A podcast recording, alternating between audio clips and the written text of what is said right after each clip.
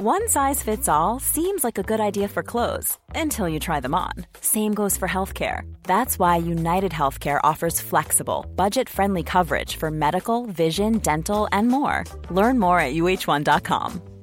Hiring for your small business? If you're not looking for professionals on LinkedIn, you're looking in the wrong place. That's like looking for your car keys in a fish tank.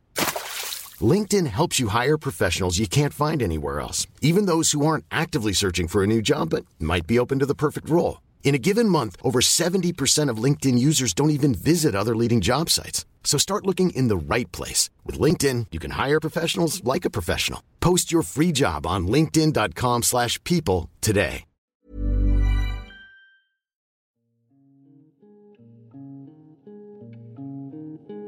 Pendant la période de pandémie que nous vivons, notre podcast change de forme. Nous nous y demandons comment vous vivez vos émotions et nous interrogeons des experts et des expertes pour nous aider à décortiquer tout ça.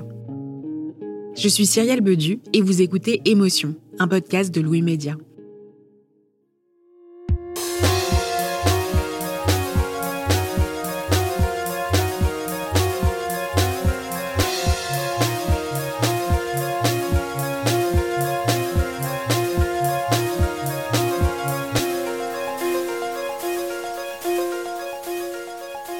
Après avoir dû respecter une période d'isolement de près de deux mois pour éviter la propagation du coronavirus, nous vivons actuellement un moment de transition, le déconfinement. Certaines personnes qui étaient avant confinées sont retournées au travail et certains enfants sont retournés à l'école. En voyant d'ailleurs dans les médias différentes images qui montraient des écoles s'organiser pour accueillir au mieux les enfants pendant cette pandémie du coronavirus, on s'est rendu compte chez Louis qu'on n'avait jusqu'à présent pas parlé des enfants dans nos épisodes d'émotions confinées. Comment vivent-ils cette période de pandémie et comment ont-ils vécu ce confinement, en particulier les tout petits? Nous avons voulu savoir comment ça s'est passé pour Anaïs, 5 ans, qui vit en région parisienne. Sa mère, Léna, nous a expliqué comment toute cette période s'est déroulée dans une note vocale.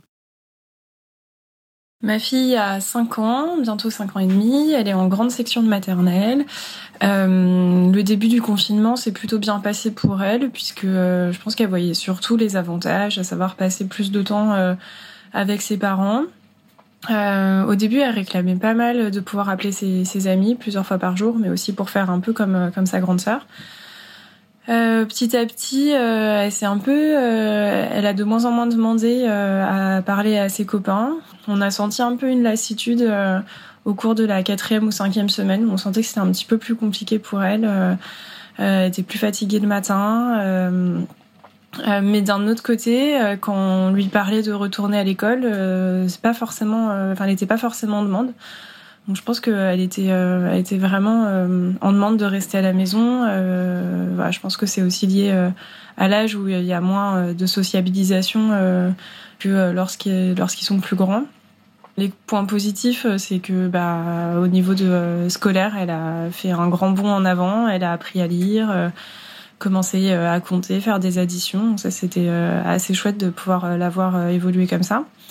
Euh, mais c'est vrai que là, sur ces derniers temps, euh, on sent qu'elle a plus besoin d'extérieur. Avec le déconfinement, on a recommencé à aller faire euh, des balades dans la nature et c'est vrai que c'est un peu ce qu'elle réclame depuis le lever jusqu'au coucher de pouvoir être dehors.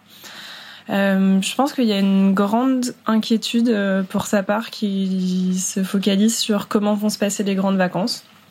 Elle a très envie de retourner voir ses grands-parents de pouvoir être dehors. Euh, elle se demande si euh, pendant les vacances on devra continuer à porter un masque. Euh, voilà des, questions un petit peu un petit peu concrètes, mais globalement ça, ça se passe plutôt bien. Comment appréhende-t-on une situation sanitaire aussi inédite que celle que nous vivons actuellement quand on a moins de 6 ans? Pour le comprendre, nous avons contacté la psychologue Florence Millot, qui est spécialisée dans l'accompagnement thérapeutique des émotions des enfants. Elle est au micro de Caroline Youn. C'est quand même la première fois qu'on est face à un problème aussi global, euh, notamment pour nous dans la famille, donc à hauteur des parents, du travail, des enfants, des adolescents, du pays et du monde entier.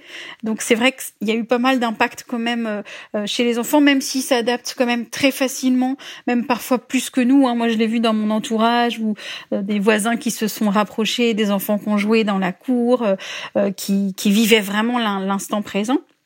Mais c'est vrai qu'il y a aussi des enfants qui ont connu parfois l'ennui, des tensions à la maison, l'envie de revenir à l'école aussi. Parce que j'ai envie de dire que tout le monde n'a pas été égaux face à ce confinement entre les parents qui habitaient euh, dans des appartements petits euh, avec plusieurs enfants et des parents qui habitaient euh, à la campagne avec beaucoup plus d'espace. Donc c'est vrai que l'enjeu émotionnel n'a pas non plus été le même pour toutes les familles. Qu'est-ce qui fait que certains enfants, comme la petite fille de Léna, semblent avoir plutôt bien vécu ce confinement? En fait, pour les enfants et les adolescents, ils n'ont pas les mêmes préoccupations que nous. Donc, il y a la question du Covid, c'est pas qu'elle s'est pas posée, mais la maladie, c'est quand même quelque chose qui touche plus l'adulte parce qu'on a tout de suite peur de la mort, parce qu'on va se représenter euh, plein de choses, les proches. Si on a un collègue qui, qui est décédé, par exemple, du Covid, on, on s'imagine les impacts que ça peut avoir pour sa famille. Enfin, on est quand même dans, dans une anticipation qui est complètement autre que pour l'enfant, qui lui, à partir du moment où il y a ses parents il est à la maison, il joue, ou alors il a ses jeux vidéo si c'est l'adolescent et, sa télé, sans être trop euh, pas radical, mais à partir du moment où dans son quotidien ça va, c'est pas la même chose que pour nous adultes où on va penser à la crise économique, on va penser à beaucoup d'autres choses et on va plus être dans ce temps présent. Alors que les enfants ont cette force, surtout les jeunes enfants, de vivre les choses à 100%. Après, effectivement, il y a quelques ados qui se posent quand même des questions, mais, mais c'est pas ce qui les angoisse le plus, quoi. Voilà, le fait de pas avoir vu euh, certains copains, il y a des enfants aussi qui s'entendent très bien avec leurs parents, mais d'autres aussi beaucoup moins.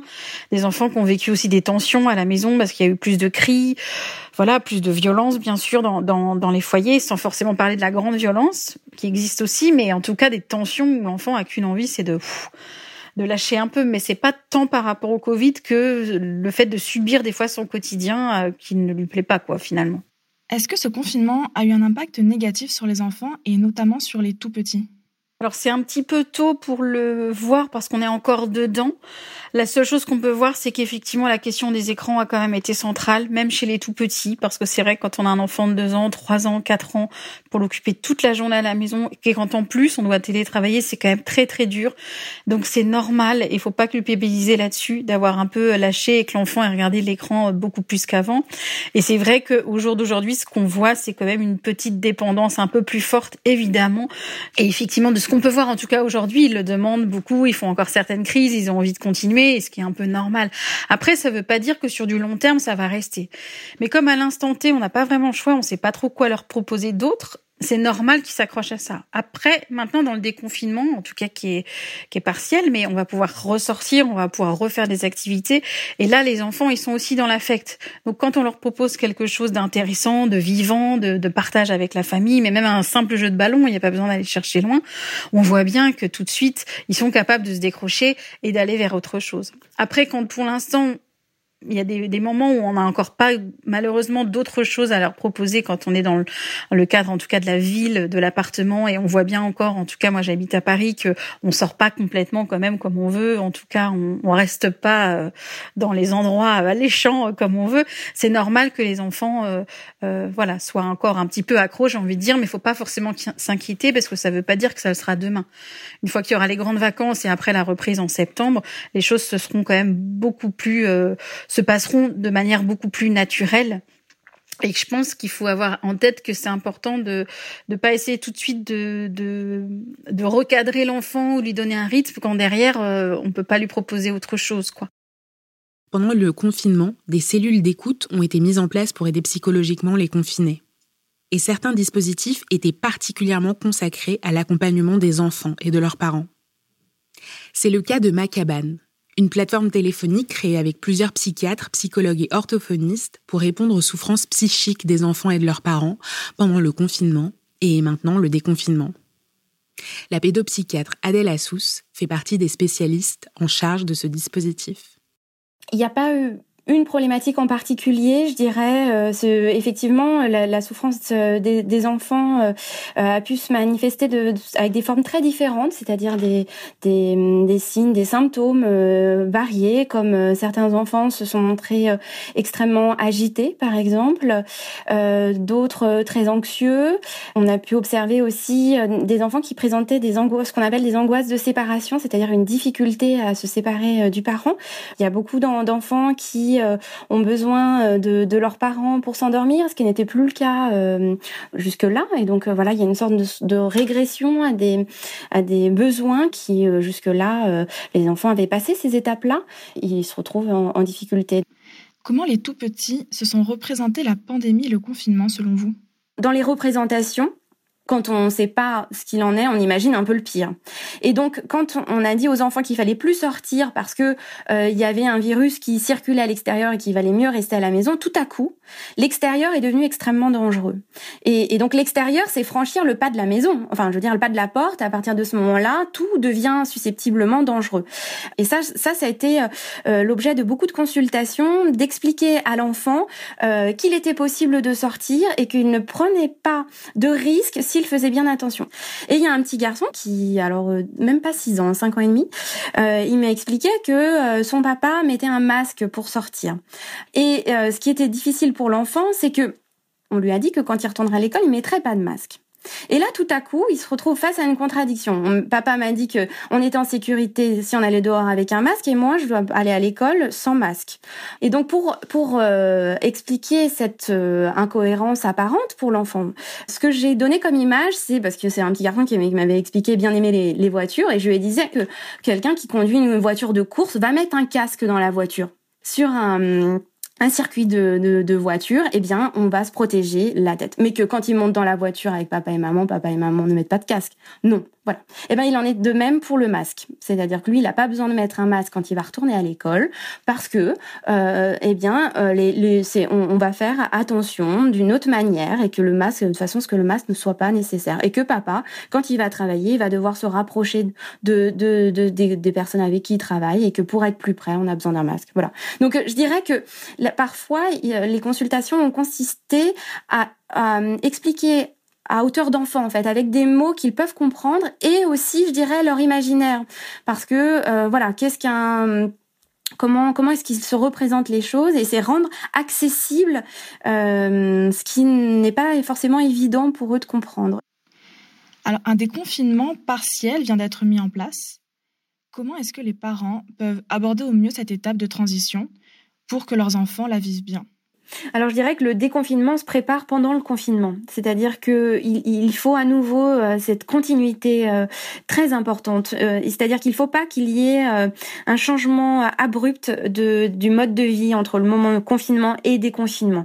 Il faut que ce soit le plus continu possible. Voilà, qu'il y ait des repères pour les enfants, des rythmes, des choses qui sont identiques entre le quotidien pendant le confinement et le quotidien au moment du déconfinement. Un enfant qui n'est pas du tout sorti euh, pendant le, confinement, euh, eh bien, on va pas lui demander du jour au lendemain de, sortir euh, tranquillement. Il faut que ça se fasse en douceur, une petite heure, euh, deux heures, un petit peu plus, mais voilà. Je, je, repense à une petite fille, euh, 5 ans, qui n'était pas du tout sortie parce que les parents ont, ont un jardin et en plus, c'est une petite fille qui présente un, un risque au plan euh, pulmonaire, donc euh, euh, c'est effectivement dangereux pour elle de, de, de sortir, enfin, en tout cas de contracter le coronavirus. Enfin voilà, j'ai insisté pour qu'il y, ait, y ait une sortie d'organiser en toute sécurité. Et donc voilà, elle, elle, a porté un masque et ils sont sortis faire faire du vélo, pas très longtemps, mais un certain temps. Et la nuit qui a suivi, cette petite fille qui dormait très bien s'est réveillée, a fait des cauchemars et c'était extrêmement difficile. Alors la réaction qu'on pourrait avoir, c'est de se dire dire bon bah vaut mieux plus qu'elle sorte. Non, surtout pas. Euh, c'est justement prévoir très vite une autre sortie pour se réhabituer à ce qui doit être euh, à nouveau le quotidien. Voilà je crois qu'il faut aider les enfants à se représenter un petit peu ce qui les attend, même si les parents sont un peu dans le flou, les, certains enseignants aussi, euh, parce que c'est en train de se construire au, fur et à mesure. Mais il va falloir prévenir les enfants un petit peu qu'ils se représentent, ce qui, un petit peu ce qui les attend. Donc déjà, euh, c'est des choses très simples, qu'il n'y aura pas tous les copains Donc déjà, il ne va pas retrouver sa classe, les mêmes copains, mais ce qui euh, faut, faut tourner les choses de manière positive auprès de l'enfant et donc parler des copains qui seront présents. Donc donner les noms, euh, voilà, que, que l'enfant sache avec qui il va être, euh, avec quel enseignant il va être, parce que c'est privilégié que ce soit les, les enseignants habituels qui retrouvent euh, les enfants de leur classe, mais il va y avoir aussi des organisations différentes avec des, des enseignants qui vont euh, s'occuper d'enfants qu'ils n'avaient pas dans leur classe jusque-là. Donc ça aussi, il faut prévenir l'enfant. Euh, au dernier moment, euh, étant vraiment la, toute dernière limite, avant qu'il rentre à l'école, de quel est le nom euh, et qui est, qui est cet enseignant? Par contre, quand ils s'adressent à leur enfant, il faut qu'ils soient convaincus, et d'ailleurs, sinon, enfin, c'est très important, que si leur enfant retourne à l'école, eh bien, il retourne dans un environnement qui est sécurisé Hein, et que du coup, en, suivant ces règles-là, il n'y a pas de raison pour que euh, les enfants contractent la maladie à l'école. Et donc ça, il faut rassurer les enfants en disant que voilà, il n'y a pas de risque, parce que sinon, ça va être trop difficile pour eux de se représenter un espace à risque dans lequel ils doivent retourner. Merci à Florence Millot et à Adèle Assous d'avoir participé à cet épisode. Caroline Youn a fait les interviews Jean-Baptiste Aubonnet a fait le mix et Nicolas Degélis a composé la musique. Si vous aimez Émotion, vous aimerez peut-être les autres podcasts de Louis Média, comme le Book Club, Entre, Manger ou encore Travail en cours. Bonne écoute et à bientôt. When you make decisions for your company, you look for the no-brainers. And if you have a lot of mailing to do, Stamps.com is the ultimate no brainer. It streamlines your processes to make your business more efficient, which makes you less busy. Mail checks, invoices, legal documents, and everything you need to keep your business running with Stamps.com. Seamlessly connect with every major marketplace and shopping cart. Schedule package pickups and see your cheapest and fastest shipping options from different carriers with rates up to 89% off USPS and UPS rates. And with the Stamps.com mobile app, you can take care of mailing and shipping wherever you are. Make the same no-brainer decision as over 1 million other businesses with Stamps.com. Sign up with Code PROGRAM for a four-week trial, plus free postage and a free digital scale. No long-term commitments or contracts. That's Stamps.com. Code PROGRAM.